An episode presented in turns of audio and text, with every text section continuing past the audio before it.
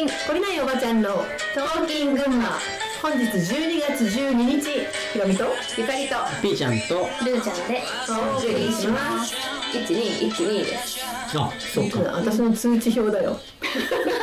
マジですか？2があったのえ？2があったの二が。2があったよ。2が2があっててほとんどほとんど2だよ私。そうな。んうん。国語算数理科社会。うん。大体2おー。そのうちのうーんと何か一つに時々3があり1があるって感じ、おーだ。けど音楽美術体育うんうん。は5、そうだよね。すごい。何が1なのかね？道徳？1はね 時々算数。算数なんだ、ん。へえ算数1なんてどうやって取るのって思ってるでしょ。うん。ね。えそれってさ小学校の時ってこと？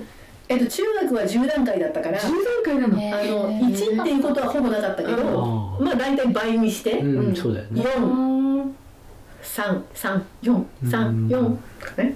こんな感じ。へえなるそう。あれな何なんかね？ね成績表って何なんかね？そう思うわ。まあね試験勉強中間期末とかあるじゃん、うん。ああったみんな。あった。あったよ。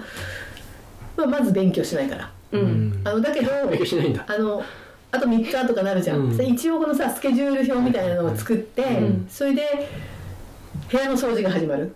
なんわかその時に引き出しの隅まで綺麗にする。ああそうんかもう部屋が完璧に整ったら寝るみたいな。まあでもいいいいよそれはね。必要な感じもするね。なんかいけんじゃねって気になる、うん。教科書パラパラパラパラっと見て、うん。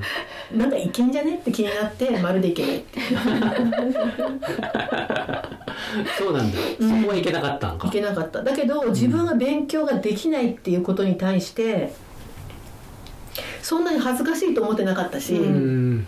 例えば大学に行こうとかっていう気もなかったしうん。なんかあの自分の人生を勉強ができないことが邪魔しないだろうっていう確信があった。なるほど。うん、なるほどね。今さちょっと思い出しちゃって、うん。あの昨日までさ「聞く」っていうのをやってたじゃん、うん。それでさあのこのスピリチュアルっていうところに足を突っ込み始めた時に、うん。お世話になった人がうん。面白い話をしてくれて、うん。その人のクライアントだったのかな、うん。がえっ、と子供がね受験だあ違う違う。クライアントが大学生大学に入る時かうん。の受験の時に、うん。あのマークシートだったんだって、でマークシートこうつけてて後ろの方でうん「見直して」だか「うん。待って」だか、へなんかねえ声がずっと聞こえてて、うん。最後の方まで行ったんだけど、うん。ずっとその声が聞こえるから、うん。全部見直したんだって、うん。そしたら一個ずつずれてた、えへえそれ思い出した。聞くっていう自分の試験の話で。えそれ誰が？あら。私がうん。最初にこのスピリチュアルっていうところに足を突っ込んだ時にうん。お世話になった人のクライアントさん。すごいね。男の子だって言ってたけどその話を今思い出して本当聞くとか今度受け取るっていうモードってうん。多分何でも助けてくれるんじゃない？確かになんかそういう体験ある？声が聞こえた体験。あのねうん。一回だけあるの。うん。えっと進級学校の時にうん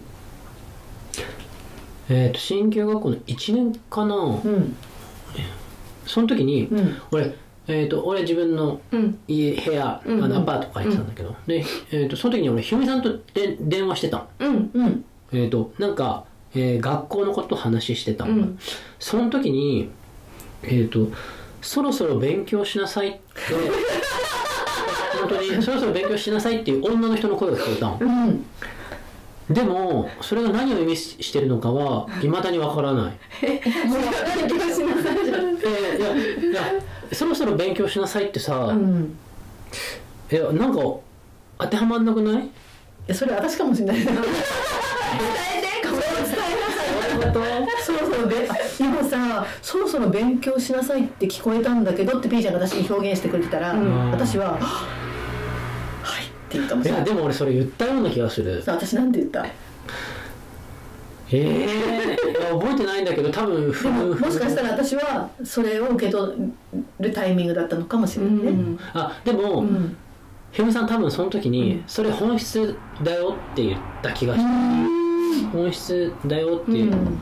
えその話今思い出してさ、うん、あこのことだったんだなとかってないの？ない。あのねそういう時はそういうそういうのあるじゃん、うん。分かんない時。うん。にその時は意味付けをするっていう練習をするの。このあ自ら？自ら。この子なんか受け取ったっていう確信があるじゃん、あるある。でもこのそれが何だったかっていうのはさ後々にしか分かんないんだけど、うんとりあえずこれに意味があるとしたら自分はなぜ今この言葉を受け取ったのかなっていう意味付けをしていいんだよ、うん。なぜならその意味付けをしたことがそうなるから。ああそうなそうか。のかそうか。まあでもその時は全く思い当たるものがなかったな、まあでもあのその時はさそういう意識状態だったけど、うん。今だったらあれ？そんなに明確に受け取ったらねうん。これって何の意味があるんだろうなってこういう意味かもしれないなって最初に浮かんだのを信じてみるっていうパターンも、うん。うんあの筋トレと一緒でつけつけるのがいいと思う。ううんん。あの私ね、うん。まあ、よく言ってるんだけどその娘が高校受験する時に、うんちょっと別の場所に住んでたんほん。であのうちの子はうちはあの貧乏だったから、ううん。ちの子は3人とも最寄りの公立高校に行くっていう、まあ、暗黙のルールがあってさ、うんあのたまたまそのその長女は長女の住んでたところの近く、うんあの長男は長男の住んでたところの近くうん。っていうふうになるんだけど 3番目が高校受験する時にうん。ちょっと離れたところに住んでたの。うん。だけど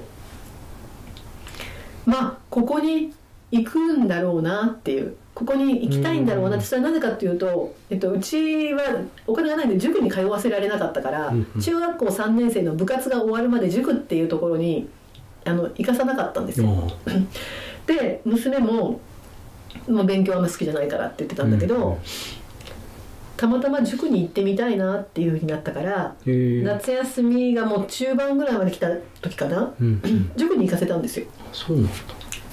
そしたらねその塾の先生が「この子勉強好きだしでできるから」いやその頃頃そう低低空飛行だったんだよ、うんうんだから勉強好きだからでけど好きだしできるからうん。あの受験までに間に合うからここ受けた方がいいんじゃない？って言ってちょっとワンランクレベルの高いところを推薦してくれた。のそうなんで本人も「うん。えー」みたいな感じでさ。別にどこどこでもいい感じだけどさだらしいな。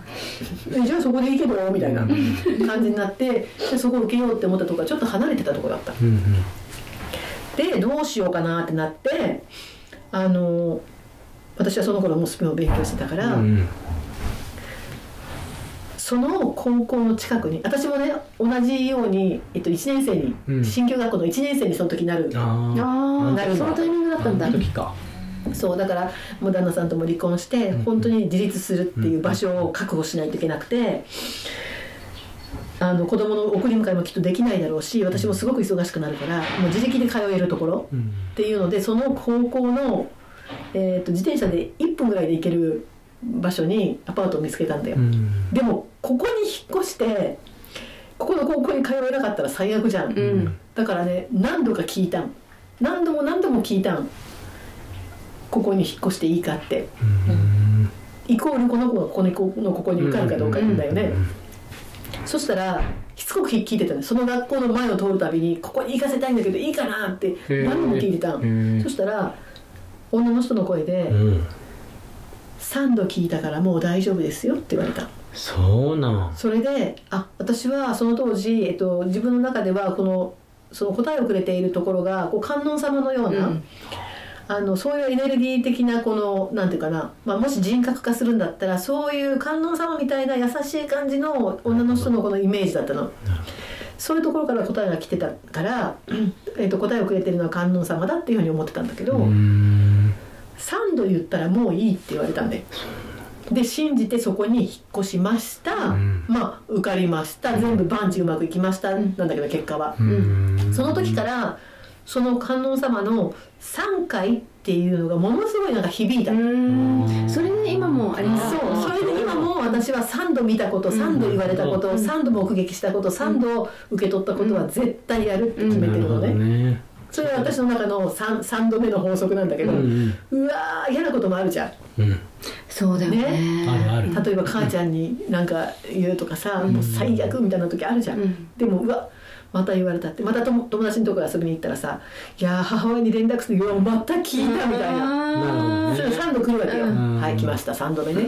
了解ってなったらまあその日の夜に連絡してみるとかとにかくももう3度指摘されたらそれをやるっていうルールがね、マイルールができたんだけど、ん。それはその答えをその答えを受け取った時うから、ん。まあでもその最初にさ引っ越したっていうのはすごいようね、ん。ね。そこはそこ。びっくりするよね、いやーなかなかできないよそれは、うん。ね信じるものは何とやらでね、なんとやらだよね、うん。本当。すごい。はい。